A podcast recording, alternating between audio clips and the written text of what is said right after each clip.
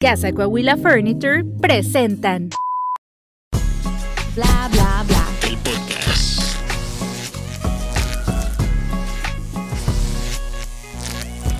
Hola, ¿qué tal? Bienvenidos a un episodio más de Bla Bla Bla, el podcast desde la ciudad de los búfalos. Las nuevas oportunidades. Los Scissor Birds. Y no dije bisontes ahora, ¿va? Ah, sí se te pasa. Ah, sí, sí. Sí. Bueno, hoy búfalos. tenemos público en el, en, aquí en el foro, en el estudio, así que Saludo. pórtense bien, muchachas, eh, por Sí. favor. Den, den buena imagen. Si ¿Por nos, ven de, si nos ven de voladitas, ya ves como cuando, cuando estábamos niños que no andes de voladita. Ándele, no anden de Ah, voladito, sí, no se sí. porten mal. Porque si no, un pellizcón a las dos. Este lado. sí, literal. No, no, como estilo mi mamá. Las mamás mexicanas no era... Bueno, mi mamá no era de pellizcos, era de... Nomás de con una mirada, ¿verdad? Y yo Sí. así que... Ay, sentías la piel chinita, chinita de que... Ay, Yo también no puedo". necesitaba más, o sea, era nomás... Era una mirada y ya te dije cómo te va a ir, cabrón. Y ya. Sí. Con eso yo tenía. A mí mi abuelita me pellizcaba y luego yo decía así en voz alta, ¿por qué me pellizca? No, es que siempre has sido bien manipuladora. tú, me no, mani, bien No, o sea, yo honesta. decía, ¿pero por qué? Ajá, o sea... sí. No, mi mamá no. Mi mamá nada más me Sí. volteaba a ver. Pero no. fíjate, o sea, ¿desde dónde viene arraigado eso? O sea, de no mostrarse uno como en verdad es, ¿verdad? O sea, si así le nacía a uno actuar en ese momento, ¿por qué no se No, pero es que si Bueno, eran muy no chifladitos de niños. Sí. Yo me acuerdo que, mira, llegaba a la casa de una familia que, si de por sí, poca de mi familia me quiere por el tema de la adopción, ¿no? Que porque Ajá. soy adoptado, no eres de nuestra sangre, y la chingada, ¿no? Entonces esa familia eran las que vivían un poquito más cerca del- de donde nosotros vivíamos ahí en Juárez. Y allá, no sé, aquí yo no lo, no lo miro muy, muy común. Pero en Juárez sí era muy de que no te aviso, o sea, nomás llego y te visito. Ah, sí. Pues Ah. sí, yo pienso que en los tiempos de antes no era así. Aquí es, oye, estás ocupado o algo y ya vas, ¿no? Allá no, allá llegábamos. Y de repente mi mamá se le ocurría llegar de sopetón ahí a, a la casa de ellas. Ellos literal, o sea, no nos abrían hasta que no escondían toda la comida que tenían en la mesa en Oh, ese chale. momento para que no nos dieran. Wow. Y sobre todo porque yo era un niño goloso que me encantaba comer de todo. Y mi mamá desde el camión ya me iba advirtiendo. Y no quiero que pidas comida. Cuando salgamos ya te doy en la casa. No, hombre, yo miraba el pastel ahí escondido arriba y le digo, ¿me da ese pastel, tía? Por eso ¿A me propósito? Pues, no, no, era un niño que... Pues está chiquito, sí, inocente. que- que, pues. Pero hambriento. aunque te, bueno, explícame eso porque ahorita que tengo a Ivy de siete años, cuando le das una instrucción, o sea, porque todavía hacen... Porque eres un niño que no capta las instrucciones al 100%. O sea, yo en ese momento... Pero literal, no hambre, pidas comida, o sea, no incluya los pasteles. Pero como un niño que se le antoja un pastel, ¿cómo se aguantan las ganas? O sea, es- estás viendo el pastel ahí, pues lo, que, lo fácil que se te hace es, ¿me da pastel? Sí, pero, o sea, pues es que, eh, bueno, ahí sí tengo que Bueno, yo, meditar en eso. yo era completamente diferente. Nosotros... Desde hasta ahorita eres completamente diferente. Este, por eso digo que la gente. Este, no, pero sí, porque mi mamá, el modo en el que siempre, yo creo que a nosotros lo que nos sirvió es que mis mi mamá y mi papá siempre nos explicaron las cosas como si fuéramos mini adultos, no como si fuéramos niños y, y sí, de vez en cuando hacía el por qué, porque yo lo dije y como que ahí, ahí es cuando yo me revelaba, porque ahí ya no entendía, pero usualmente mi mamá era, hey, vamos a hacer esto, este, si te- so- sobre todo era cuando íbamos con gente ajena, con mis tías no, con ellas siempre hemos tenido las puertas abiertas, de hecho hasta ahorita yo todavía llego y... Derechos de refrigerador. Sí, ándale, así de que llegas abriendo todo, ¿no? Sí. Este, pero con los ajenos mi mamá sí nos explicaba, mira, vamos a ir a la casa de otra persona y era más como decirnos, no sabemos cómo son, no sabemos cómo se van a comportar con ustedes y siempre nos hicieron entender el, queremos que te traten bien. Si quieres que te traten bien, tienes que comportarte de esta forma. Si no, puede que te traten mal. Y el modo que nos decía mi papá siempre era, y si te tratan mal, yo me voy a enojar y vamos a perder esa amistad. Porque yo primero que nada, estés bien o estés mal, te voy a defender a ti. Sí. Entonces, yo eso siempre lo tuve muy arraigado, porque yo decía, entonces, si yo me comporto mal, yo voy a ser la causante de un conflicto entre los amigos de mis papás, y eso es lo que yo no quería, pero es porque mis papás siempre nos explicaron todo, o sea, de, de Sí, que pero es una niña muy madura porque yo no lo hubiera Sí. entendido de esa manera. Me hubiera Sí. madre. Bueno, sí, bueno, por eso te preguntaba, Bueno, porque he notado ese comportamiento en mi hija, pero yo estoy de acuerdo con Jazmín. Yo también era que si mi mamá me decía, o sea, que ya, que me tenía que comportar de cierta forma, o sea, básicamente eso hacía. Si sí llegaba a un punto donde yo estaba completamente de desacuerdo, am, yo no tenía reparo en en que En- los en trapitos gritarle. lavarlos enfrente de toda la gente. Ya ves que siempre mi mamá siempre Es que decía, somos diferentes eh, épocas porque yo pues ya cuarentón, cuando yo, este, cuando mi mamá me decía algo, era su autoridad, no me explicaba el por qué o el por qué no. Mm. Era nomás sí, sí. simplemente, te portas así y se acabó. Y eran los Era- papás de antes. Era sí. eso. La primera vez que yo miré eso, que sí supe que el- criticaban mucho el, el actuar así fue una de mis hermanas que se, se quedaron a dormir en mi casa esa vez y mis dos sobrinas se pelearon. Literal, se pelearon a agarrarse de las greñas. Ay, Jesús. Y mi hermana y mi cuñado lo que hicieron fue, a ver, se me separan, se me separan. ¿Por qué se pelearon? O sea, se pusieron a hablar con ellas como adultos. Y luego al final las hicieron que se dieran la mano, se abrazaran y se pidieran perdón. Y yo me quedé así como, ah, cabrón, yo esto nunca lo he visto en mi vida. ¿Tú qué es eso? Casos de la vida. Sí, sí, pero se me hizo tan bonito porque al final terminaron, se dieron las manos, se pidieron perdón, se sentaron otra vez a ver la tele y se acabó el pleito. Ah, Y en mi época era, pues, eh, del pelo también y a la chingada y te Y es que en realidad sí. Los dos. La naturaleza del problema es que no es problema. O sea, sí, a final de cuentas siempre va, puedes llegar ahí, pero, o sea, la realidad es que muchas households, muchas familias no han tenido la madurez de poder llevar sus emociones saludablemente. Entonces, Y, y también de depende mucho los- de- del niño, o sea, como usted, tú decías, o sea, depende del niño porque eso funcionaba conmigo, pero ahora que me puse a pensar, pues no con mi hermano, porque no hace mucho tiempo tuve una plática con mi mamá de que, oye mamá, que mi hermano y yo, bla, bla, bla, y mi mamá es de que no, dices que teníamos que tener la sabiduría de que contigo era de una forma y con él era de una forma completamente Sí, diferente. por eso te digo que tú eras una niña muy pues, madura. O sea, porque no, no cualquiera lo capta así como pues, sí, que- con él era la más el cinturón, vámonos. si te pone la responsabilidad de que si te portas mal vamos a perder la amistad, pues es como que, ok. Toda la vida. pues, Gracias a ti no tenemos amigos. Gracias, Yasmina. Buen, Ok, pu- chaval. buen punto, eh, ama, me traumaste. Cuando estén listos, chicos. Y bueno, vamos a empezar el episodio del día de hoy. Todo esto salió gracias a que tenemos visita y nos, nos tenemos que portar bien, ¿verdad? Ah, sí, sí, sí. Todos Y nos emocionamos. Te amo, Jazmín. Ay, Los ya les dije que los Los quiero amo. mucho. Paz y amor. A todos ustedes los amo, chicos. Puro pinche team infierno. ok. Todavía con el tío infierno. Sí, es que este, este domingo es la final. Oh, anda Entonces andamos con razón. Pero no, bueno. no, pero este episodio sí compórtate, ¿eh? Nada de Sí, los, sí, no, los clavos, los mejores clavos, ¿eh? Porque ya les ¿A poco dije lo que... buena? Ay, no, no, no. Bueno, vamos a empezar con el episodio del día de hoy. El episodio del día de hoy es, mira, estoy viendo al monitor en vez de la cámara. Estoy, estoy, estoy ando cuatrapeado ahorita. Este, vamos a hablar acerca de cómo nos veía, cómo nos vemos en 10 años.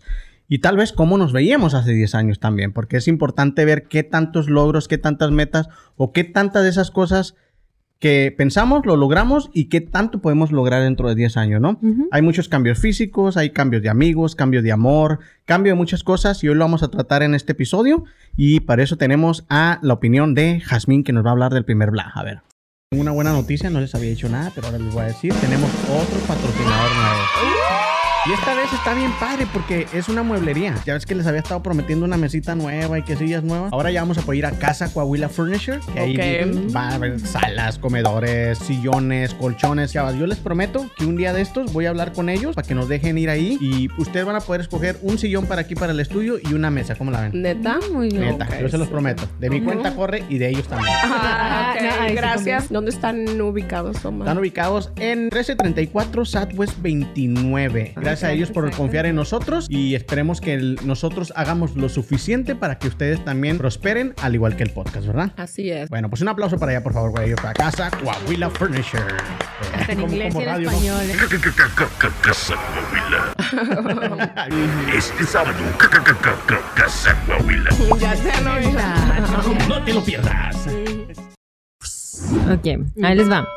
Eh, pues va a ser, primero que nada, ¿verdad? Año 2035. Ah, Ah, canijo, wow. 2033. Ah, cañón. me, me fui más allá. fuiste 12 años. 2033. ¿Qué va a ser de nosotros, no? Pues yo comienzo con los que viene siendo lo más obvio que son los cambios físicos. Ya voy a ser una mujer de 40. Todavía no Eh, llego, ya eh, estoy sufriendo. eh, Yo en el Eh.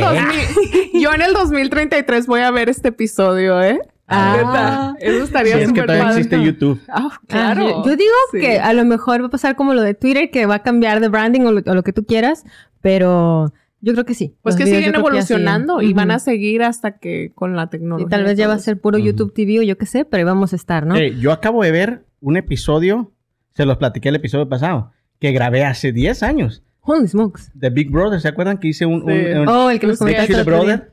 Y ahora con lo de la Casa de los Famosos lo volví a ver, me, me trajo viejos recuerdos y lo miré, o sea que en 10 años todavía, todavía ahí- ahí Ahorita está. Todavía deberías de poner un clip ahí. Y o sea, ahí, ahí estábamos. Una- aquí poner, a poner. poner fotos de cómo nos veíamos. Porque se acuerdan de cuando hubo ese challenge de 10 Year Oh, Challenge sí. hace Ajá. como dos, tres años. Ujú. Este, yo nunca participé. Pero Dije, bueno. me veo igual.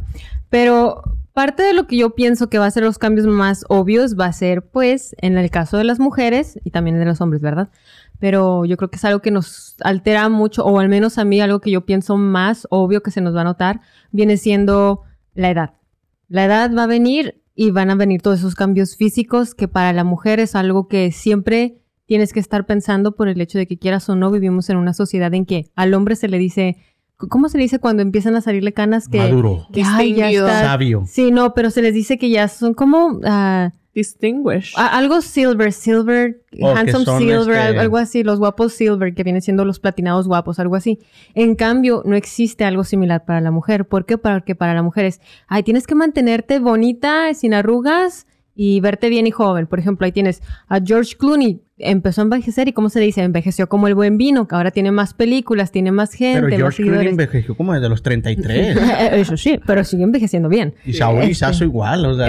Eso sí. Pero, por ejemplo, ahí tienes a las actrices Julia Roberts, a muchas otras que han sido grandes actrices, y a partir de que entran a los 40, los papeles que les dan a ellas son completamente diferentes. Ya no se les Mm. permiten papeles, por así decir, protagónicos. Se les empieza incluso, creo-. ¿quién es? Michelle Pfeiffer, no, creo que es Michelle Pfeiffer la que comenta que llegando a los 40, luego, luego notó que es lo que Hollywood le quería decir porque le llegaron ese año tres películas para interpretar bruja. O sea, era, decía ella, Wow. ¿qué te quieren decir? Que cuando llegas a los 40 ya son los papeles que te tocan. Sí. O sea, de, de la villana o de la bruja o del papel que ya no eres la bonita. Entonces, yo sí empecé a pensar así de que, a ver, ¿Me ¿cómo estás diciendo va que tienes afectar? 27 ahorita? 37. No, tú. No, digo 31. ¿Tienes 31? Sí, vas a 31. tener 44. 41. ¿En 10 años? ¿O vas a tener 41. 41? Ah, cañón, también estoy Ok, con bueno, matemáticas. ¿qué estoy ¿Qué como onda con sus matemáticas, eh? Cero que ver. Por eso digo que, bueno, planeo envejecer, pero no tanto. Sí. Oye, bueno, yo ahí- ya llegué a los 40. así que- Déjame, bueno, pa- para removinar, porque ahí, por ejemplo, yo pienso, ¿verdad? Que siempre tiene que ver con lo que uno piensa de la edad, ¿verdad? Entonces, si ella, ah, vamos a decir, pensaba, oh, a los 40 ya te tratan de bruja o lo que sea, entonces manifestó eso literalmente, porque esa era su opinión de sí misma o de las personas de esa edad. O sea, bueno, el- o sea, el- sí, sí es tu opinión, pero no, porque realmente Sí. fíjate en las películas y en los protagónicos de Hollywood y realmente no ves protagónicos de la mujer bonita o la mujer guapa. A los 40 una mujer realmente no la ves en esos papeles, ya no. Que realmente Sí. todavía es plausible. Bueno, pero Sobre la- todo en la época en la que vivimos hoy en día. Sí, pero la televisión no es la realidad, ¿sí me entiendes? O sea, es lo en que te iba a decir. Ellos viven sí, de su sí. imagen. Entonces, Sí. te tienes que cuidar. O sea, tienes que cuidar. Si quieres seguir manteniendo este protagonismo en, los- en cualquier tipo de, de- de industria del, de la- del entretenimiento, ya sea novelas, televisión, eh, cine, series, pues tienes que ir cuidando tu imagen. Ya sea que tú quieras, dices, ok, ya me quiero ver maduro y quiero papeles maduros, perfecto. Y si no, pues ahí tienes a esta, ¿cómo se llama? Maribel Guardia. Sí. Ah, sí, Que viendo acabo de ver una 60. película con Maribel Guardia y me gustó, ¿eh? O sea, de eso, de que ahora puede ser el tipo de madre que tú quieras ser, ¿sí me entiendes? Porque ella todavía se veía así como Maribel Guardia, pero en rol materno y a mí se me hizo padre la caracterización, pero sí creo que eso, o sea, como no es la vida real y sí viven de su imagen, o sea, sí es como también esa representación de la edad, como si los hemos estado viendo en películas por mucho tiempo, es como que ahora si me la quieres poner de protagónica en un papel De como más joven, como que no. Sí, o sea, tampoco me sienta bien. Entonces, yo por mí es eso, el reconocer que ese es un proceso natural, ¿verdad? Que tenemos que pasar y cada quien decide, o sea, cómo lo, qué vas a pensar al respecto y cómo lo vas a, a llevar, ¿verdad? O sea, qué vas a hacer, vayan a hacerse las cejas o. Oye, ¿le miedo al envejecimiento? ¿Cómo? ¿Le tienes miedo al envejecimiento? No, de hecho, antes sí, por, por lo mismo, porque antes planeaba estar en la industria de la televisión, pues era para periodismo, entonces tenía yo muy contemplado el hecho de que tengo que verme de cierta forma, en especial en la televisión latina, aunque sean noticias en la, en la comunidad hispana y latina, tienes que verte de cierta forma, m- más latina que hispana. Sí. Tienes que mantenerte con cierta imagen y todo, entonces yo sí lo tenía muy marcado en la mente. Ahora ya después de los 30, irónicamente, fue cuando dejé de pensar en mi edad y empecé, sí, cuando me junto con los mocosos de 18 y 20 años que todavía me junto con ellos, llegan y mis amigos, hey, vámonos de fiesta. Y yo así con cara de gente, lo que quiero es dormir. Pero, este, me, como que me siento bien porque a veces me pongo a pensar y digo, yo ya después de los 30 me veo y digo, no me siento, número uno, que me vea, o sea, acabada, por así No, decir. No digo que me voy, me veo mo- de mocosita de 15, pero no me siento acabada. Físicamente me siento bien y sobre todo porque sé que a partir de esta edad empieza una revolución genética, por así decir, en la que si en este momento de mi vida yo digo, sabes que voy a reestructurar todo y cambiar mi estilo de vida, dormir bien, comer sanamente, hacer ejercicio, literal, le prolongo años a mi vida y también a mi apariencia. Y aunque no soy alguien que completamente ya no estoy obsesionada con esa obsesión que tenía antes, pero más que nada por mi carrera, ahora que ya no planeo seguir esa carrera, también es como que ok, ya no tengo, puedo darme el gusto de envejecer a mi gusto. Y eso es más bien lo que yo estoy haciendo, que yo quiero poder envejecer, pero al mismo tiempo a mi manera. No quiero que de repente acabarme o como las típicas que las ves un año y cinco años después dices, ay, no inventes, envejeciste 30. Este, quiero ir a mi tiempo. Y entre eso, que a mí me ayuda por mi genética, mi todo eso, es que se pierde la masa corporal, que no tengo mucho que digamos. este, Vas a desaparecer, oye. Exacto, ¿verdad? No, pero lo que ayuda con eso es que en el caso que yo me pongo, me puse a pensar, porque son cosas que quieras o no, cuando se te vienen así los pensamientos de que, ah, voy a envejecer, es como que yo misma me echo porras y digo, ok, si empiezo a ponerme más grande y empiezo a arrugarme o cualquier cosa, en mi caso específico, lo único que tengo que hacer es subir de peso. Con poquito que empiece a subir de peso, aunque mi piel empiece a perder elasticidad, no se me van a notar las arrugas. ¿Por qué? Porque como me he mantenido delgada toda la vida, exacto, se puede estirar algo que por desgracia o por fortuna la gente que tiene más masa corporal, cuando adelgazan o pierden ese peso con la edad, pues ya quedan más holgaditos aquí, más holgaditos allá, algo que a mí no espero o pienso que no me va a pasar. Otra cosa es que yo algo que estoy pensando es que yo quiero ya verme con arrugas, que no creo que iba a llegar a los 40, pero yo, yo me muero por ver qué tratamientos este, van a haber, o sea, faciales y cosas así. Y imaginar, ah, me voy a ver un día bien arrugadita y al día siguiente llego sin arrugas y toda la gente, oh, ¿qué te pasó? No sé, no sé por qué, pero ese es uno de los pensamientos que yo tengo. Aquí ponen votos, ¿eh? bueno, pero eso nos para las arrugas realmente. ¿O no? Bueno, esa es explicación para otro día. ¿Que, no te borra las líneas de expresión? Te ayuda con las líneas de expresión, pero porque lo que hace es que te quita las arrugas profundas, pero son más bien los músculos. los músculos que estás así, los, te ajá, los, congela, o sea, te los... Pero yo en lo personal, ahí para que veas, yo no es, pienso nunca usar esa clase de, tratamientos. El Botox a mí no me gusta porque yo soy muy gestuda, como siempre han visto aquí en el podcast, y me encanta poder tener muchos... Eh, Expresión. Ajá, expresión. Y yo quiero llegar a la edad de 40 años con juventud interna, que es lo que más me importa. Llegar con jovialidad, llegar con ganas de, disfrutar cada etapa. Por ejemplo, otra cosa. Pues eso no pasa por no ser amiguera, ¿eh? no, no, o sea, yo solo digo, quiero poder disfrutarme a mí misma. Quiero disfrutar. con su pareja y su familia. Sí, y quiero disfrutarme las etapas, por ejemplo, ahorita disfruto mi cabello cortármelo, ¿no? Ah, yo sé que también se van a perder folículos, pero como tengo mucho cabello, eso es algo que a mí no me quita el sueño porque digo, ay, voy a tener la cabeza más ligera, qué rico. O sea, de alguna forma, sin querer, todas esas cosas que empecé a buscar de cuáles son los este, cambios físicos que pasan, como que hasta cierto punto digo, ay, ya quiero verlos. O sea, no es como que diga, ya, ya, ya los quiero, pero también los, hasta cierto punto los veo como con con esa esperanza de poder llegar, porque al final del día que te salgan canas significa que tienes más experiencia de vida, que aquí has logrado más, ¿no? Y ahí viene mi otro punto que también me llama la atención, que es la mayoría de ustedes se van a volver platinados, yo no, yo mi cabello se va a volver blanco. Mm. O sea, yo por la genética, por el cromosoma 16 o como el que sea, que cambia eh, mi tono de cabello a pelirrojo, va a hacer que yo no pueda llegar a ser platinada después, va a hacer que yo, mi cabello se vuelva simplemente blanco. Y algo que también no me molesta. de algodón. Exacto, y algo que no me molesta por el hecho de que tengo canas desde los 16. Entonces como que... Ah, ¿Tienes canas? Desde los 16 me empezaron a salir, sí. Este, por lo mismo de que como mi pigmento es más claro, más raro, es diferente, es más diferente. Único. No, no tanto único, sino que cuando ya o sea, único Aquella ya no te fue no, no, yo la neta no, es una mutación genética.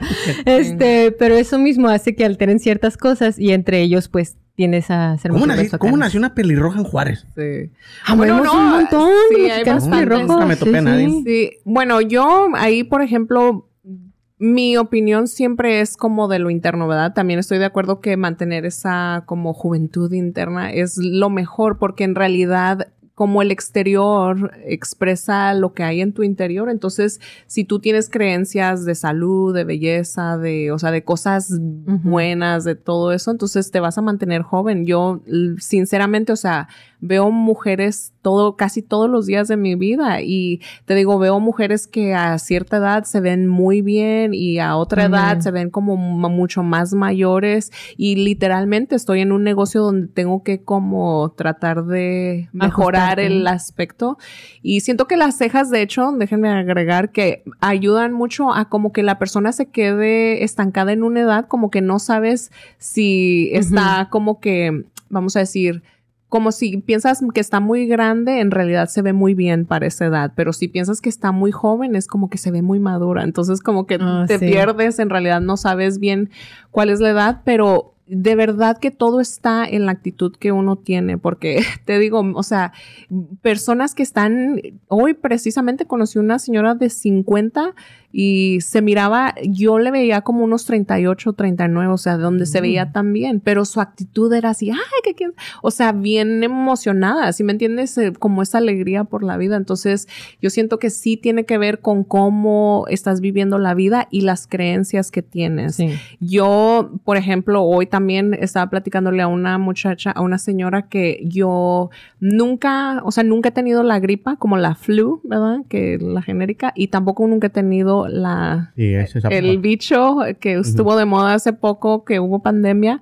O sea, yo nunca he tenido, pero yo siempre he tenido esa creencia de que no porque le da a todo el mundo, me tiene que dar a mí. ¿Sí me entiendes? Igual el envejecimiento. Yo he visto personas, especialmente ahorita en social media, que a los 90 años andan corriendo Sí, maratones y andan haciendo bien. y tienen una vida, o sea, plena y llena. Entonces yo digo que de todas las infinitas posibilidades, no voy a escoger pensar ni siquiera lo que es biológico, ¿sí me entiendes? Porque también creo y entiendo que comprendo más bien que los milagros existen. Entonces, que mi vida a los 90, a los 80, no sé, que me vea lo mejor que me pueda Exacto. ver. Yo voy a dar mi punto de vista como hombre, ¿no? Ok. Porque si ustedes se están preocupando mucho por el cambio físico, Físico. y es natural, las mujeres siempre... Especialmente Que, esta que edad. ¿no? total, porque apenas van a ser 40, que realmente hay muchísimas mujeres Sí, de 40 pero- que se ven muy bien hoy en Sí. día, que realmente yo creo que este cambio de las canas y eso llega realmente más de los 50 para arriba, porque es lo que yo he notado en mi familia, Sí. como que envejecen lento, este, o después,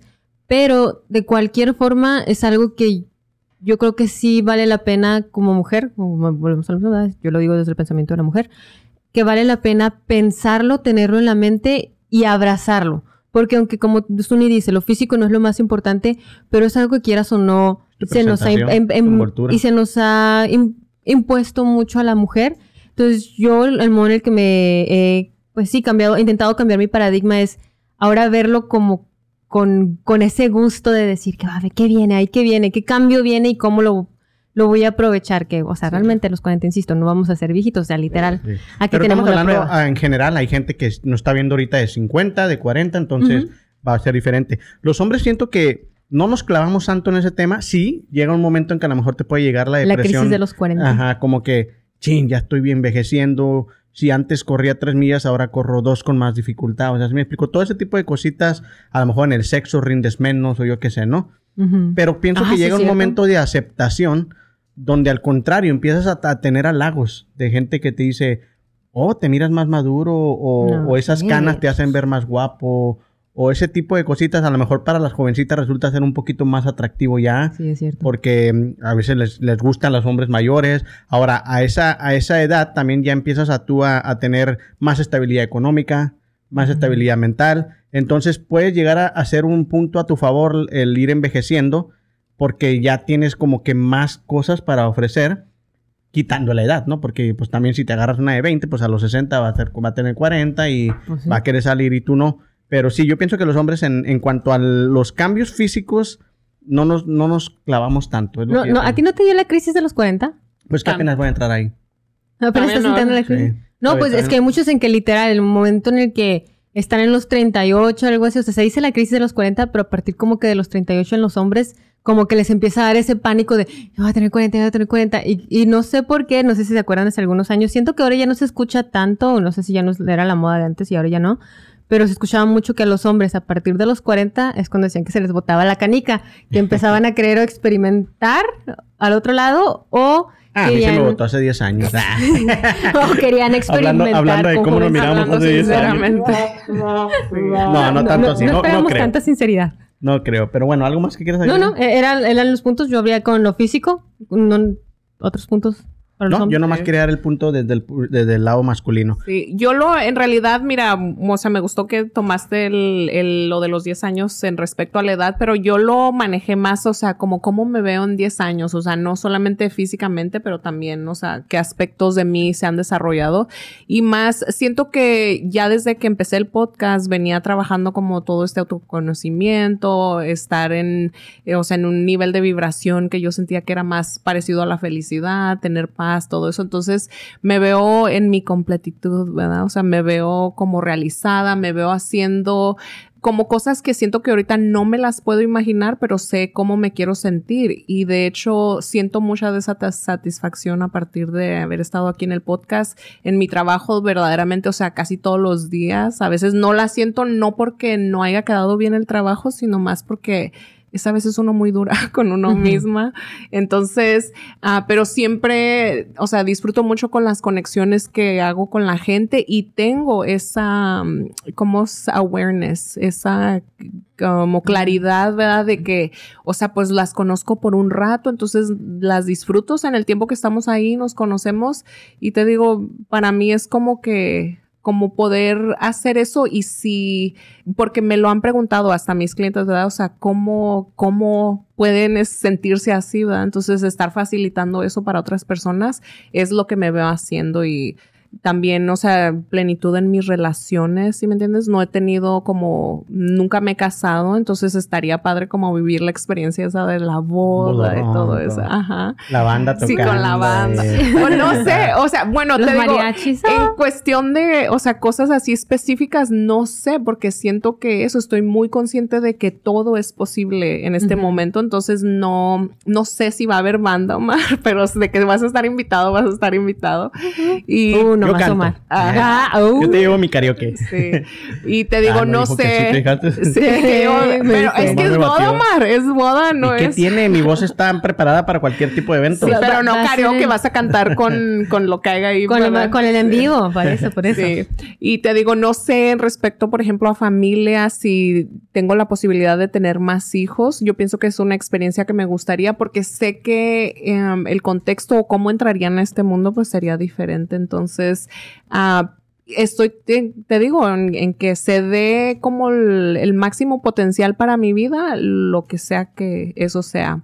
Y profesionalmente, pues te digo, me he sentido muy realizada, pero espero que todos los otros aspectos que he venido como desarrollando, que también se empiecen a manifestar. Entonces, Ujú. Nomás aclaración. ¿Ese era tu punto o, o- no, o ese era Ah, estaba de cómo yo vi el, lo de a Lo 10 del cambio. años, ¿sí me entiendes? O sea, yo no lo vi tanto como físico, o sea, físico me quiero todavía seguir ¿Qué viendo dijiste? muy O sea, bien. uh. Quiero tra- seguir trabajando esa belleza interior para que se siga manifestando. Bueno, no los quiero fuera. poner triste, ¿verdad? Pero ahora voy yo con mi punto. Ujú. ¿ok? Y yo no los voy a llevar a 10 años después, porque eso ahorita ya Suni nos llegará a, a ese, A los a ese 15 años punto. después. Yo los quiero regresar hace 10 años. Así que nos quiero que nos vayamos al año 2013 y dígame cómo estaban en ese tiempo y cómo se veían en 10 años. O sea, ya se cumplieron exactamente en 10 años en 2023. Quiero que me expliquen más o menos este, en qué lugar estaban, cómo se veían físicamente, cómo andaban en el amor, cómo tenían todo ese tipo de, de- de emociones y qué, cómo se miraban para ver si qué logramos y qué no. ¿Ok? Así que este, quiero que me, que me den un poquito más de, de qué- de fue lo que se les cumplió y qué no de, de los 10 De años. los 10 años. ¿Quién quiere Este, pues fíjate que qué padre que mencionas lo del pasado porque realmente es la mejor forma en la que te puedes saber cómo va a ser tu futuro viendo hacia atrás, qué eras y todo eso. Yo ya comenté anteriormente que yo tuve un gran cambio a partir del nacimiento de mi sobrina. Entonces, realmente a los 21 sí puedo decir que era una persona muy diferente a la que soy ahora. Este, para empezar, era apenas empezaba a ser mayor de edad legalmente para tomar en los Estados Unidos. En México ya. Sí, no, o sea, no digo que había empezado a tomar, solo digo que era legalmente. No, no, no, desde los 19. Ja, digo, este, mamá, no es cierto. No, pero sí, este, yo ¿Cómo me veía físicamente? A los 21 años tenía mi cabello, créanlo usted o no, hasta aquí. Hasta más o menos las pompis. Sí, hasta la oh, mitad de las pompis. ver eso. Era, pues nunca me lo había pintado, mi papá no me dejaba pintármelo, entonces siempre del mismo color. Creo que ni copete tenía, o sea, todo así, todo de un solo de este. ¿Qué más tenía? Pues estaba bien flaquita, aunque no lo crean, estaba más delgadita que ahora. Mate, negadito, Era talla cero en ese entonces, era... Precisamente acabo de encontrar un iPod eh, viejito que tenía más o menos para Los esa época. iPods, ah. Eh, me empecé a ver mis fotos y yo misma la vi y dije, no inventes, estaba bien flaquilla. Si ahora me siento así, el que la vi, dije, no, no quiero regresar así porque te, te entra ese Ahora pensamiento. estoy bien buena. Sí, no, así neta que lo vi, dije, no friegues, no hombre. Este, porque fíjate que sí, empecé a sentirme, pues quieras o no, ves tu ropa y como que me impactó un día que la vi, dije, no inventes, ¿cuándo me volví tan grande? Porque pues yo recuerdo ver siempre pues mis pantalones, mis blusas, mi todo, y de repente me quedé con cara de, ¿cuándo? O sea, y empecé a pensar así de que, chihuahua, engordé, ¿qué pasó? ¿En qué momento me perdí? Hasta que vi esas fotos dije, no, gracias a Dios, gloria divina que engordé, ¿por qué no? Este, pero sí son Según tú, gorda. bueno, o sea, Si eso es engordar, pues qué eh, tal a- a- sí, oye, subí cinco tallas. Son cinco tallas de diferencia. Pues no manches, estabas Este, desaparecida. Pues te digo que era talla cero y ahora soy, bueno, tres tallas. Ahora soy talla tres, pero era talla cero. ¿Qué Entonces, sí, sí, son cambios que quieras o no. Eh, ¿Estabas en la escuela? Eh, a los 21 estaba trabajando. A los 21 no estaba en la escuela, pero estaba a punto de regresar a la escuela. ¿En el paso? Sí. ¿En el vivía paso? en el paso. ¿Vivías todavía. sola? Ah, sí. Bueno, eh, mi mamá tiene el apartamento, entonces sí vivía ahí. Yo con mi mamá, mi mamá a veces estaba, mi mamá a veces no. ¿Y con novio? No. ¿No novio? Mm, mm. ¿Y con la familia cómo andabas? Bien, creo. No, pues sí, o sea, bien era de ver a mi familia cada ocho días, estar ahí con mis tías cada ocho días, eh, con mis papás sí más seguido. eh, de ahí, si no me recuerdo, fue cuando tuve una de las experiencias más bonitas porque me tocó vivir, me, me enfermé. Me enfermé muy fuerte, este, entonces ah, me fui a vivir con mi papá, porque mi papá pues no tiene papeles, vive en México, me fui a vivir sola con mi papá. Y fue de las experiencias más bonitas que he tenido en la vida porque era de que iba a trabajar y luego regresaba, cuidaba, o sea, como que me volví la ama de casa por un instante y mi papá me lo permitió y era de que por primera vez me di la oportunidad de que yo cocinaba, yo cuidé- limpiaba la casa, ayudaba afuera, ayudaba con los animales, o sea, como que de repente mis papás me dieron responsabilidad y pero me la dieron muy útil. bonito, ajá, entonces sí fue como que de alguna forma empecé a apoyar a- con la familia y a partir de ahí siento que empecé a seguir adelante. Mire, antes de pasar con Suni, según los estudios, de un 100% de las visualizaciones que tenemos a largo plazo, solo un 10% se, ma- se ma- materializan. O sea, estamos hablando de una pérdida de 90%, ¿no? La razón es que nuestras prioridades van cambiando y las vamos dejando hacia un lado. Por eso siempre es mejor hacer planes o visualizarte a corto tiempo o a mediano en vez de a largo tiempo de 10 años. A ver, Suni, tú platícame un poquito de tu año 2013. ¿Cómo estabas y cómo te veías a- a- en el 2023? Pues estaba viendo aquí como fotos porque literalmente, o sea, sí, sí me lo preguntas, no, Como que dices, no lo ¿cuándo ubico. era? Pero yo pienso que probablemente, bueno, estas fotos que me aparecieron, que pueden ver aquí. No, mándamelas y las ponemos en el podcast. Pero, ah, mira, sí se ven bueno, bien claritas. Pero andaba bien fashion. Entonces, como siempre, yo pienso que en los tiempos donde estoy como soltera, que eso es algo que ha cambiado ahorita en el presente, pero en esos tiempos siempre era cuando experimentaba más con la moda, o sea, me permitía Mm. así como looks más locochones, entonces probablemente estaba soltera, pero ya, ya estaba con el papá de mi hija, entonces me acuerdo que probablemente era una época donde de mucha... Subes y. Desestabilidad. Sí, sube, sí, mucha inestabilidad es la palabra. Y te digo, pues en ese tiempo compartía bastante con, con Romelia, con una amiga que tengo y con sus hijas. Entonces, am, aquí estaba, fui madrina de, de la primera comunión de una de sus hijas. Y entonces, y yo y ella siempre fuimos bien allegadas. Entonces, creo que disfrutando de esas amistades estaba ya de estilista. Entonces, hacía pelo. No, no te sabría decir en cuál salón de donde he trabajado estaba, pero pues me veo como ¿cómo se dice? O sea, como pensando, como contemplativa, como, o sea, porque me veo y, por ejemplo, mi sonrisa ahora es muy diferente a como era en ese entonces. ¿Crees Estoy- que ahora es más... Ahora es genuina. En ese entonces es como que, ok, quiero, quiero estar feliz, pero como que no me sentía feliz en ese momento. Y pues ya del 2013 a ahorita, 23, es literalmente ¿Sí todo te diferente. visualizabas como estás ahorita o no hay nada de aquella, de, de aquella visualización? Absolutamente nada, porque en el 2013 ni siquiera era el plan hacer cejas, ¿sí me entiendes?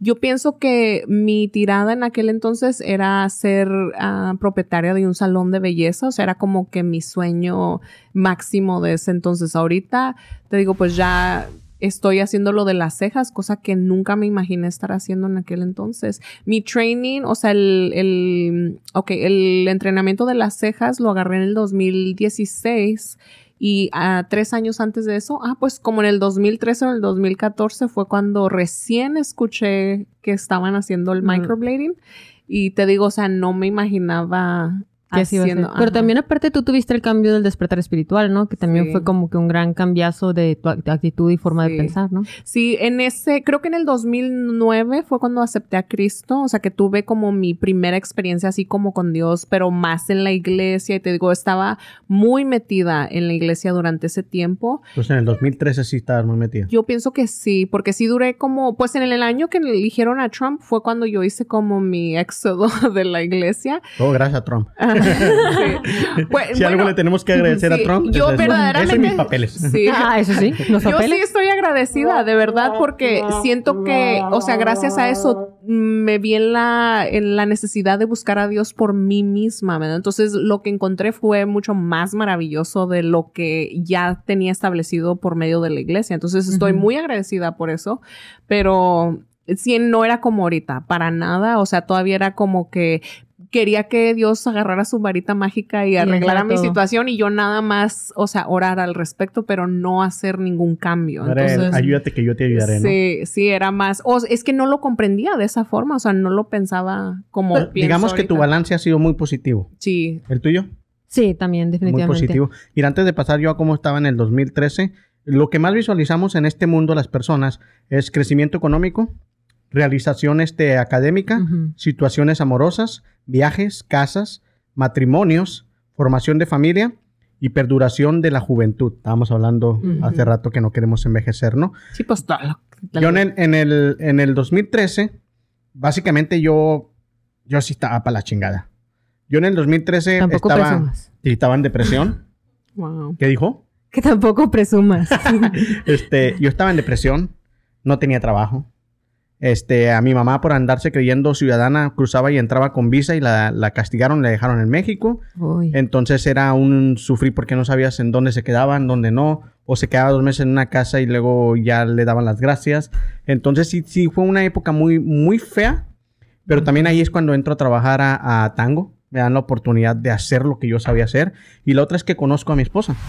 En el 2013. En el 2013, este año cumplimos 10 años. Entonces Wow. conozco a Nayeli y ahora sí que tu despertar espiritual fue mi despertar o de Omar. Porque de ahí como que empiezo a agarrar motivación de algún lado, ¿no? Ujú. Agarrar motivación de por el cual tengo que regresar a mi casa, volver a restaurar todos los biles de la casa, porque literal no vivía en mi casa porque no pagaba los biles, porque no había dinero, entonces no había agua, no había gas, no había luz y yo tenía que vivir en mi carrito que tenía, un carrito que a los tres meses me lo quitaron porque tampoco lo pagué y eso que costó 500 dólares. Ah, era un desmadre total, era un desmadre. Cosa que yo nunca le dije. Oye, pero en ese tiempo, ¿cómo se ven esos problemas? Como que nunca se van a acabar. O sea, como unas montañas gigantes. Oh, no, sí, yo, yo literal me miraba vagabundo. Esa era mi, vacilo- mi visualización. Ay, wow. Yo decía, en algún momento voy a salir a pedir dinero.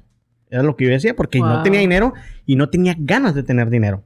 Porque yo tenía talento y a mí de repente el quien me hablaba y me decía, ¿me haces un flyer para tal cosa? Yo cobraba 200 dólares en una hora. Porque hacía el flyer, pum, pum, pum, lo mandaba y ya, me pagaban mis 200 Era la dólares. depresión más Sí, bien. sí, yo salía a buscar trabajo pidiendo a Dios no encontrar.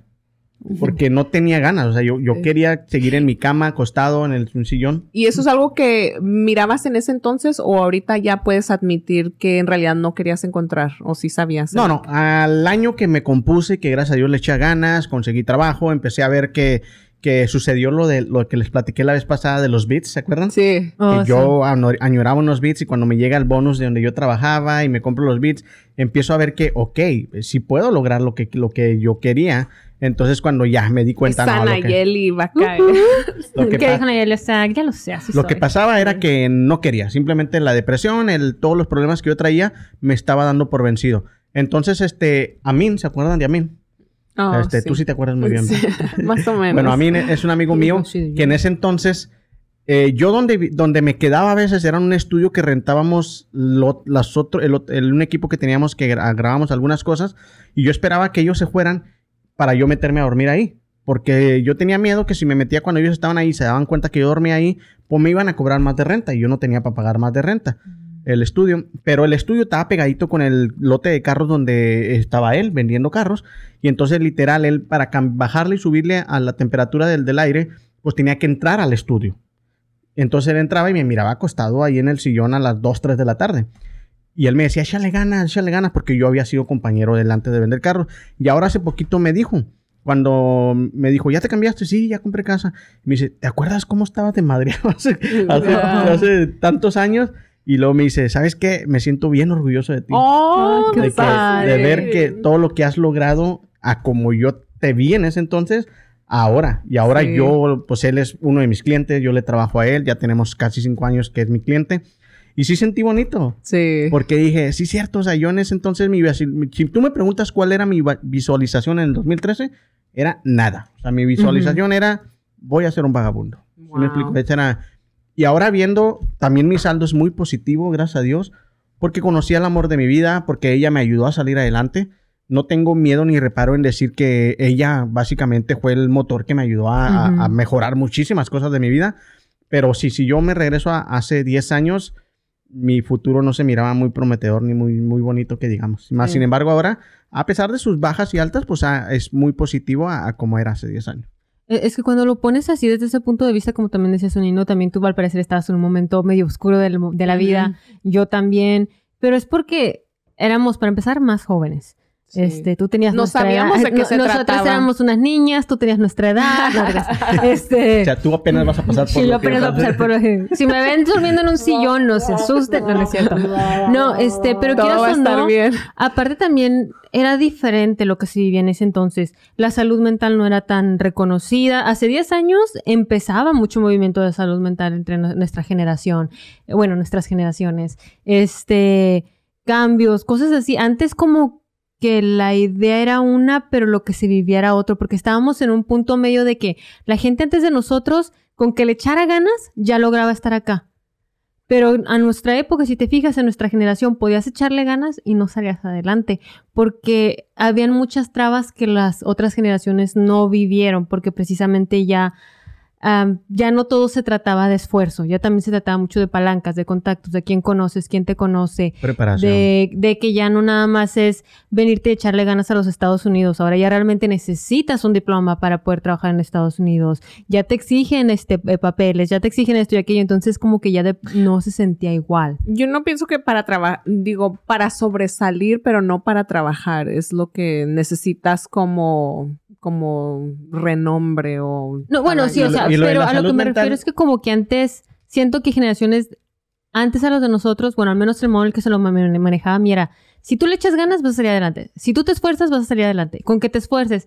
Y de repente llegó un punto en que yo decía, pues es que le estoy echando ganas, es que literal soy Sí. la mejor de todos. Y, y Sí. sigo igual. Es que ya cambió el paradigma. O sea, el paradigma ahora es diferente. Ya no se trata tanto de hacer, es como ahora puedes hacer con otras capacidades. Eso te- ya lo había platicado antes en el podcast. Es desconcertante ver, por ejemplo, a personas trabajando muy duro físicamente y ganar cierto, cierta cantidad Exacto. y a personas como Omar, ¿verdad? Uy, No, o sea, es para dar el veo. Por ejemplo. eso digo o que sea, no trabajan. Ya nada más no, se no, o sienten sea, un poquito libres y empiezan a.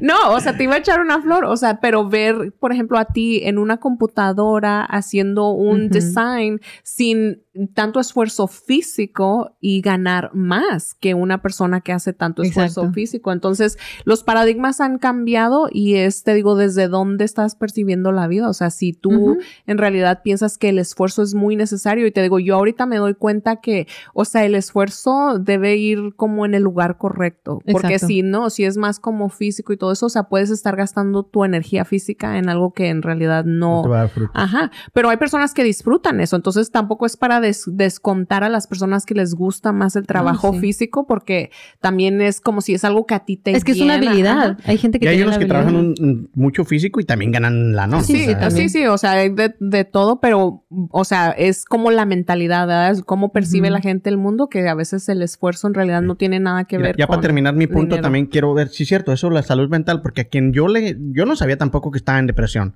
O sea, yo simplemente no tenía ganas de hacer nada. Pero a quien yo le explicaba mi situación sin vez de decirme, necesitas ayuda algo, lo que me decían es que estás de huevón. Estás de huevón. O sea, nadie, en- ahorita si yo explico eso, tal vez va a haber varias gente, tú, tú, que me conocen, que van a Sí. decir, no, es que sabes que necesitas ayuda profesional porque estás cayendo en un, en, un, en depresión. un ciclo de depresión. Este, pero en ese entonces no, no se manejaban a eso. Iba con mis personas más cercanas, mi mejor amigo, este, mis hermanas, y literal lo que me decían, no, Omar, es que estás de huevón, necesitas echarle ganas. Una de mis hermanas me dijo, Omar, es que nosotros vinimos a Estados Unidos a echarle ganas, lo que estabas diciendo tú, a limpiar oficinas, a la construcción, y tú quieres vivir de tus diseñitos.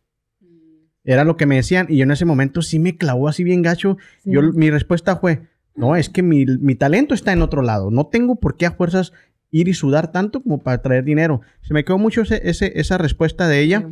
Y es lo que te digo, porque no sabíamos navegar con todos esos problemas que ahora ya sabemos, gracias Sí. a Dios. Ujú. Y que gracias a toda la información y literalmente, o sea, a cosas como esto, como un podcast, o sea, escuchar cómo piensan otras personas, social media, o sea, es fácil a veces quejarse de, de cosas que ahorita uno considera que causan caos o conflicto o lo que sea, pero en realidad, o sea, todo tiene su propósito, porque gracias a eso, a que podemos ver personas literalmente viviendo de su físico, de verse bien, de cuidarse. O demostrar hace- su día a día. Exacto. O sea, hacen su dinero. Entonces, am, pues no sé, o sea, me hace ver que verdaderamente estamos viviendo en el reino de los cielos y es am, de parte de cada quien lo que quieran manifestar y las creencias que quieran Su tener forma de vida. Pues bueno, yo con eso termino mi punto y vamos a pasar al de, al de Suni.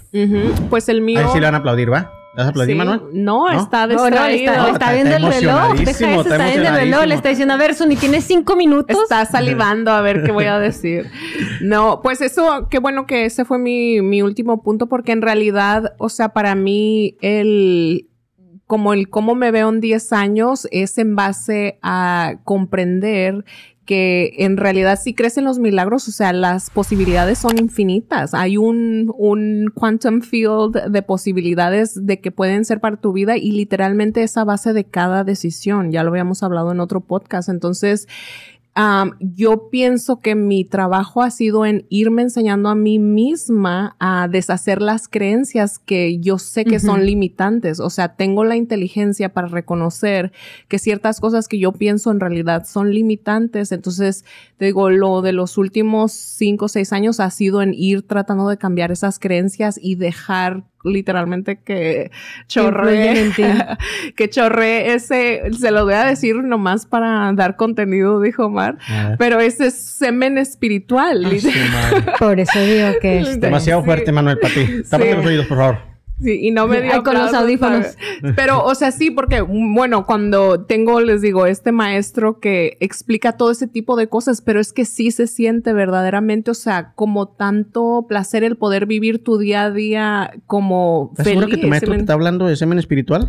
Sí. Es que cu- cuando dijiste, Ah, sí. ¿con qué se siente? Y yo, pues, ¿cómo Sí, se siente, no, Chihuahua? Sí, no te digo que estamos embarazados de nosotros mismos todo Ah, el tiempo. todo- tú. sí. No, pero, o sea, son cosas Milagro, metafóricas. hombre embarazado. Son, son términos metafóricos para explicar. O sea, como hay ciertas, por ejemplo, el contexto donde. um, Llegas a un es- orgasmo de felicidad. Sí, exacto. Ah. O sea, ese tipo de cosas, o sea, solo se puede describir de esa forma para darle idea a la intensidad ¿verdad? de lo que se puede experimentar. Entonces te digo, Muy para mí, o sea, para mí es como si yo pude hacer esa conexión, entonces no perdía mi tiempo tanto en querer ah, manifestar algo muy grandioso lo que sea, más quería darme las herramientas que me permitan, o sea, tener esa como flexibilidad en mi pensamiento que un año, no fue este año, pero el año pasado creo que mi palabra del año era flexibilidad.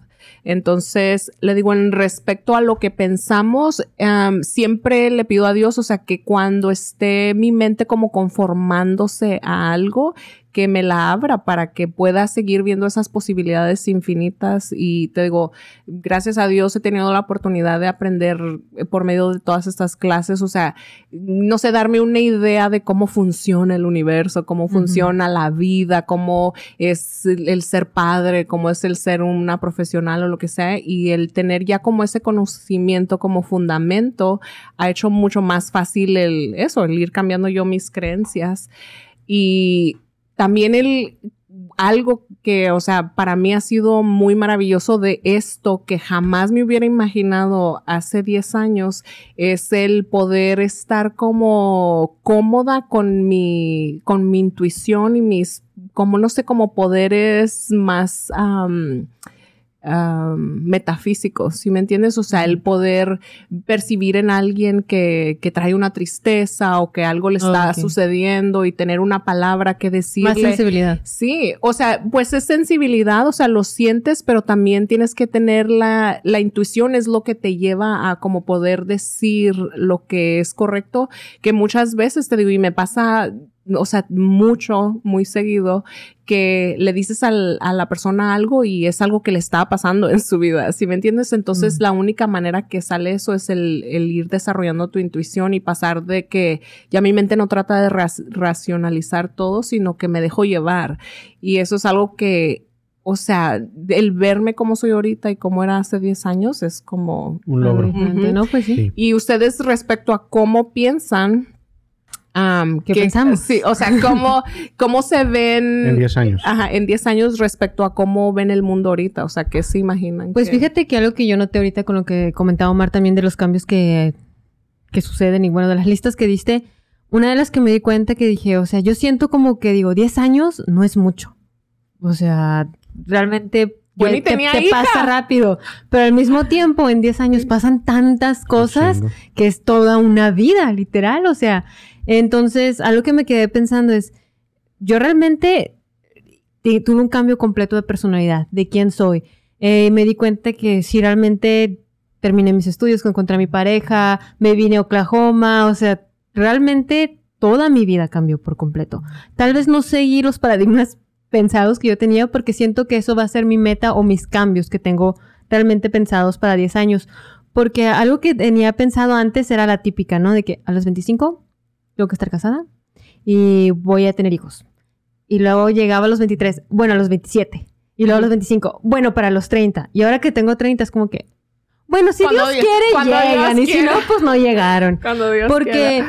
es algo que yo, yo, yo sí lo tenía muy arraigado de que es que así tiene que ser la vida y así tengo que hacer las cosas. Y realmente fue hasta que llegué a los 29 cuando como que me deshice de eso y cuando empecé también otra vez a cuidarme mentalmente y cosas así, porque también eso es otro gran cambio que tuve, que empecé a acudir a asistencia este, psicológica, que me cambió mi forma de ser y mi forma de ver la vida. Y de pensar, literalmente, eso es donde Te- ya... Entonces te abres y te ayudas a darte cuenta de que, hey, está bien lo que yo quiero hacer, está bien mi forma de pensar.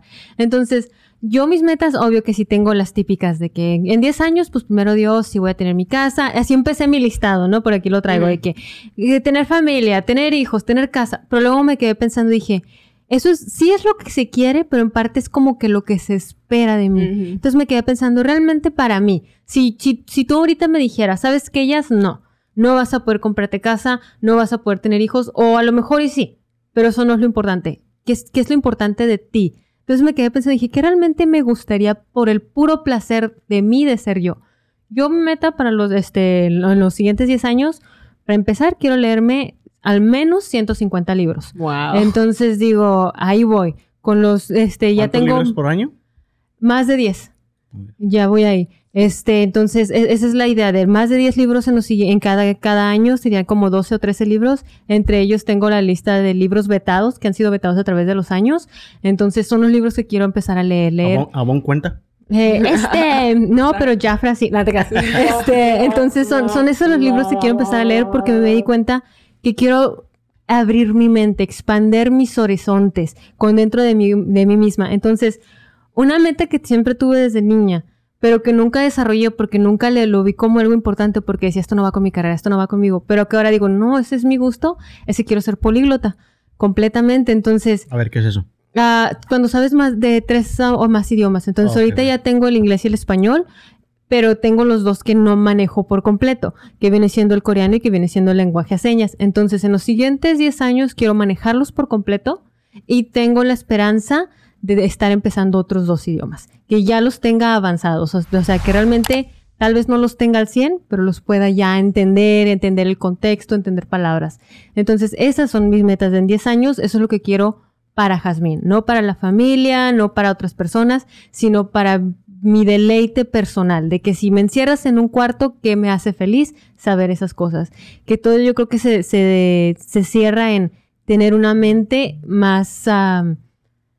expandir, Amplia. ajá, más amplia, sí. como dices, o sea, expandir mi mente más allá para poderme mantener eh, con esa expectativa de que cualquier co- cosa que me avientes, que si me mandas mañana a la China o a cualquier otro lado, pueda sentirme que puedo aprender y pueda sentir que realmente puedo seguir disfrutando algo nuevo de la vida en cada instante. Sí. Como vivir auténticamente, Exacto. literalmente, o sea, en lo que... Pues yo sí algo aprendí en 10 años es que es muy raro lo que sucede, lo que planeas a lo que, a lo Sí. que se te vence, ¿no? Entonces yo, yo quiero un chingo de cosas. Yo quiero muchas cosas. Quiero a lo mejor una casa más grande, un auto, todo, ¿no? Pero yo pienso que lo principal que yo quiero verme en 10 años es feliz y realizado. Ujú. Es todo lo que pido. Estar feliz y realizado. No digo que ahorita no lo sea. No, era lo que iba a decir, porque, Pero- o sea, de acuerdo a cómo nos la platicaste hace 10 años, es como que yo ahorita te, te veo, Te veo, o sea, wow. realizado y pues no sé qué grado de felicidad tienes, pero sí me ha tocado estar contigo en momentos muy felices. Sí, pero tú lo platicabas. O sea, yo ya entré en una, una- casi a los 40. Entonces, ¿qué te empieza a preocupar ahora? ¿Qué va a ser de mi vejez? ¿De qué voy a Ujú. vivir? ¿Hasta qué años voy a trabajar? La, la persona que está a mi lado, ¿cuántos vamos a trabajar? ¿Vamos a poder disfrutar de una vejez bien o vamos a estar con problemas de salud, dinero y siguiendo trabajando? Yo siempre les he dicho, no me gusta ver a los viejitos trabajando. Entonces, A mí sí. quiero, quiero llegar a esa edad No, no, realizar- no lo digo de mala forma. Lo digo que siento O que sea, se me hace... trabajando no quiere Sí. decir que no lo Ah, no, que se estar me hace muy bonito cuando veo los- Sí. la gente que se ve Ah, no, no, sí, pero cuando, chicharroncito, chicharroncito, pero, pero bien cuando lo entrados hacen en su porque trabajo. quieren, sí. Sí. Pero cuando ya es una obligación que Para tengo que ir con mis dolores, así. con mis achaques, porque no me puedo sostener Ah, no, económicamente, es a, a lo que yo voy. Entonces, sí, realizado en, en 10 años me, me iría yo, a lo mejor ya con un negocio que me diera sin yo tenerlo que estar este, Mm, trabajando todo el día. ujú. Feliz, pues ya si se cumplen todas las metas que yo tengo, que es este familia, este casarme por la iglesia, muchas otras cosas. Entonces eso eso va a llegar a que yo en esa en esa en esa época voy a estar feliz. Entonces pienso que todo lo demás que yo lo diga está en vanos y al final lo que yo más deseo es llegar a, a- a mis, a mis ya voy a tener que a su pinche madre, no casi 50, este feliz y realizado, es lo único que pido. Sí. Yo hay algo que no agregué era que eso... Oh. Espérame, nomás una cosa. Y siguiendo a ser atractivo. Eso Ah, sí. Sí, no, es que no sí, es que, es que eso se... amor. e- Es un gran, este... Bueno, al menos para mí, ese es un gran motivo de vida, el saber que vas por el mundo y no precisamente que todo el mundo va cayéndose de rodillas ante ti, pero sentirte que, hey, o sea, le gusto a mi pareja, mi pareja me ve y dice, ay, te No, digo... a las que miran el podcast, o sea, Ah, bueno, también, ¿verdad? tu También. mamá y tu, y tu Ay, padre, ay, ay, o sea, no, te digo porque así es literal mi mamá y mi papá. O sea, yo los veo y, y bueno, también no es como que me lleven mil años, ¿verdad? Me llevan a más 20 años. Pero de todas formas, yo veo a mi mamá y de repente están acá, mi papá es por el mundo acá y yo lo veo así como que, eh, pues ya, pues ya mi papá tiene más de 50 años. De repente mi mamá, Era ese viejote. Yo, ¡eh, señora! Soy tu hija, cálmate, controla tus hormonas. ¿Qué Pero, se me hace así algo que, Sí. por eso Sí, yo sí, digo, por eso yo entiendo que se siente Pero muy es, bonito eh, eso. y es en base a, a cómo ve la sociedad, por ejemplo, el afecto a esa edad, que no debería de ser algo incomún, o sea, no común. Por eso les digo, yo lo veo como infinito. O sea, si a esa edad el máximo potencial para mi vida es que yo esté acá agasajándome con un, no sé, la pers- el nombre de mis Después del sueños. semen espiritual y atascando. El todos que tiene los- hambre en comida piensa, todos los orgasmos místicos. Este, Sí, ¿Y, los y físicos también? Sí, pero bueno, en eso es algo que a mí sí me gustaría, especialmente lo he vivido este último año, pero estar completamente estructurada en el as- aspecto financiero, o sea, que sea algo donde pueda continuar fluyendo, que me sienta como seguro en ese aspecto. Y fíjate que es algo que yo siento que Dios me quería dar, pero era como que yo inconscientemente pensaba que tenía que venir por medio de alguien más, pero también me di cuenta que mm, para mí, en mi experiencia personal, es como que lo como lo voy a disfrutar más es haciéndolo por mí misma, ¿sí me entiendes? O sea, pudiendo lograr eso por mí misma, pero estar Que probaste que eres Sí. capaz de, de, de- de- Sí, de tú generar eso. Sí, porque en realidad lo he hecho, pero te digo, por esa, esa parte de mí que se sentía no merecedora o que no era lo suficientemente merecedora de cosas, este, era como que tenía ese, esa válvula de escape donde se me escapaba el agua de la alberca, vamos a decir. Entonces, ahora que ya no existe eso, o sea, el cómo voy a ver o el cómo me voy a manejar, pues me imagino que va a influir en eso. Entonces, me emociona el poder ver eso y también qué es lo que va a hacer Dios por medio de eso. Pues ya para terminar, es lo que digo. Si eres feliz, aunque lleguen 500 dólares o 50 millones, lo vas a saber este, usar muy bien. Si eres una persona infeliz y no realizada, te puede llegar el dinero del mundo y nunca vas, a- nunca vas a sentir el, el- el provecho que tiene la bendición que es tener dinero en tu vida. Yo pienso que es a partir de vivir tu vida auténticamente donde, mm, o sea, el dinero es como un side effect, o sea, es un resultado de, de una vida, o sea, vi- bien vivida. Ok. Pues bueno, creo que con eso terminamos el episodio de hoy para pasar a la dinámica. La dinámica de hoy es patrocinada por Casa, Coahuila. Furniture. qué va. Y no lo practicamos. ¿eh? Este, a las tres, una, dos, tres. no, sí. Ok, Ok. bueno, la dinámica del día de hoy, voy a tratar de explicarla, siempre la explico mal, ¿va? Pero según lo que me, le explico. Oh, tú te la sabes mejor. Sí, yo así de que, por eso digo que... Así acá, pues en los secretos le, le preguntan a ella, oye, ¿cómo Oye, va a ser ¿cómo va a ser la dinámica? Este, porque, bueno, la dinámica de... No, pues es que ya me dio curiosidad saber cómo le iba a explicar a Omar para ver si, ver si me burlo o no. No, pues Para según lo que, lo que yo sé es que nos vamos a poner estos audífonos y producción va a poner una música a todo volumen. Yo sé que a ti no te gusta la música a todo volumen, pero esta vez te vas a tener que aguantar. Y tú vas a escoger quién de nosotros te va a decir una frase, ¿va?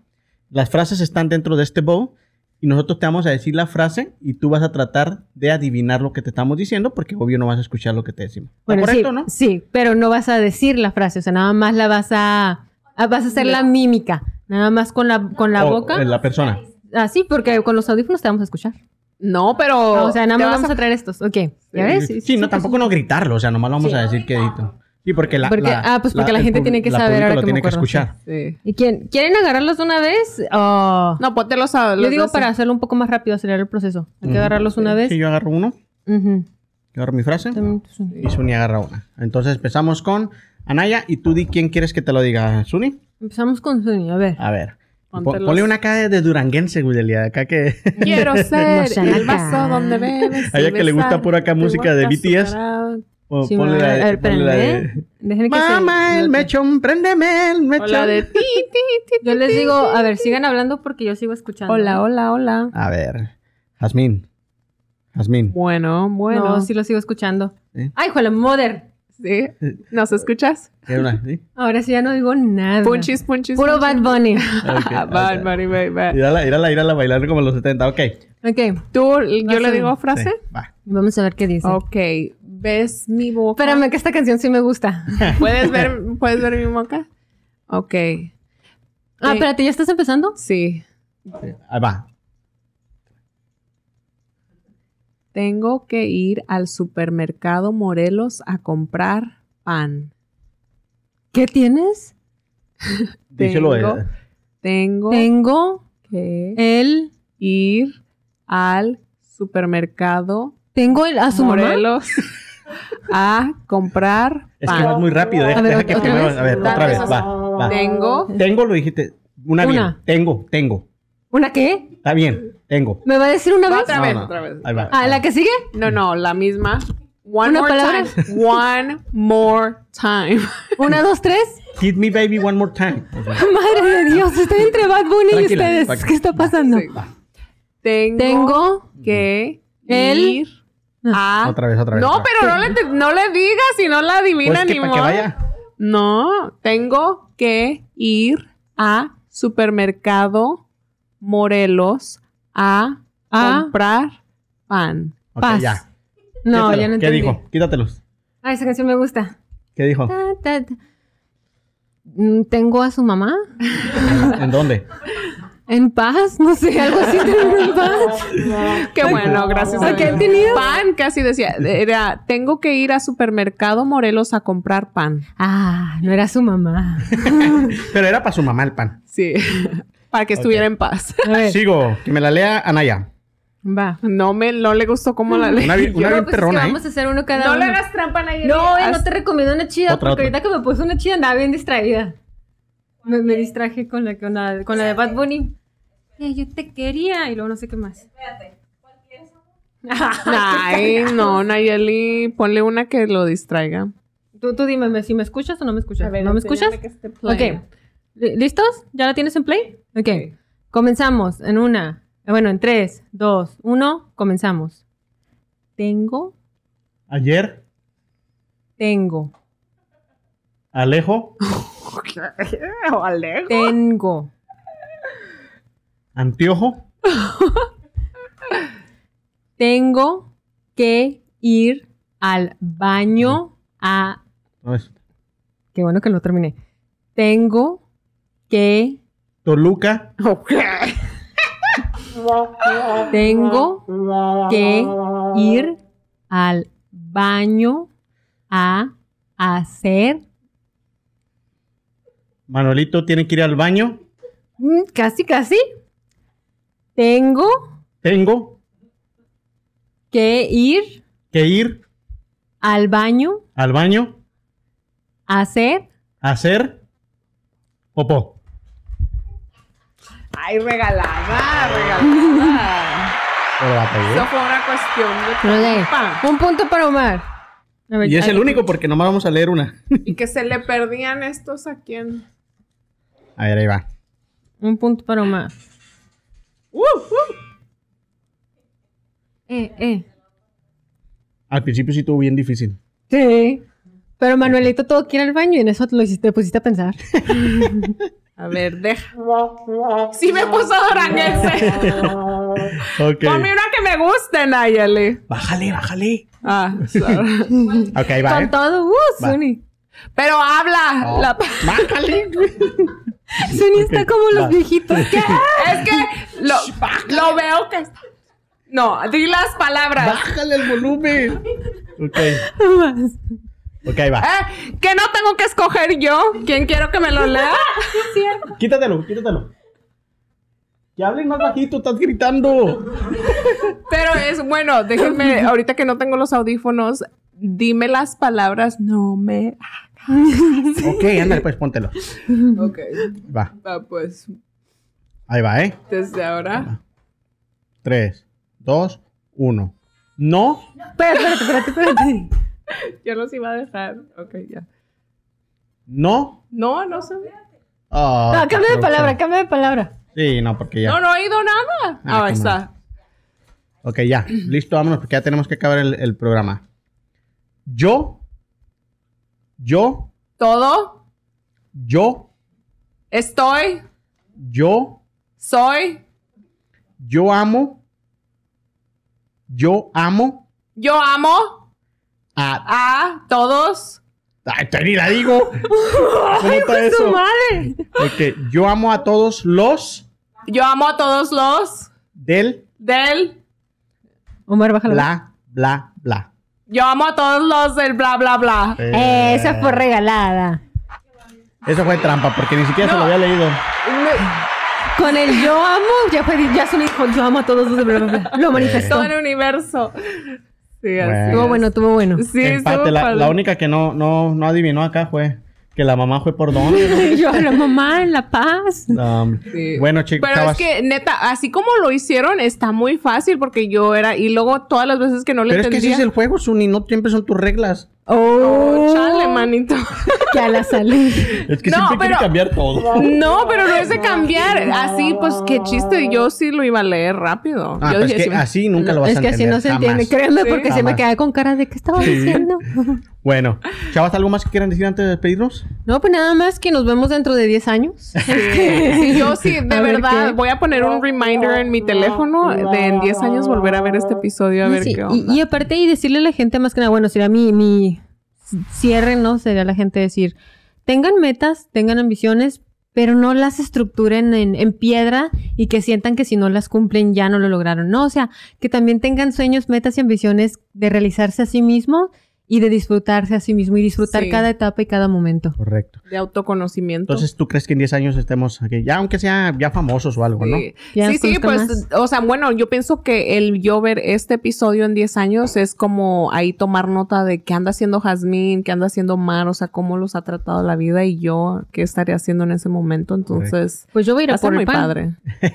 Y yo manifiesto que los muchachos de allá atrás de producción que siempre nos ayudan, uno ya tenga su propio estudio grabando, que es lo que más sí. quiere, y el otro ya esté casado con hijos y gran ingeniero de audio. Así que Así es. así les meto. Y, y ya saben, este, ojalá que a toda la gente que se le cumpla, que en 10 años tengan todo lo que, lo que sueñen, ojalá y se les cumpla. Y si no, pues no hay problema, hay que seguir este, luchando. Tenemos muchos años de por vida. Y esperemos, ¿verdad? Que Dios nos bendiga con eso. Y ya saben, si les gustó este episodio, compártalo con quien más confianza no tenga. Nos vemos en el próximo y bye.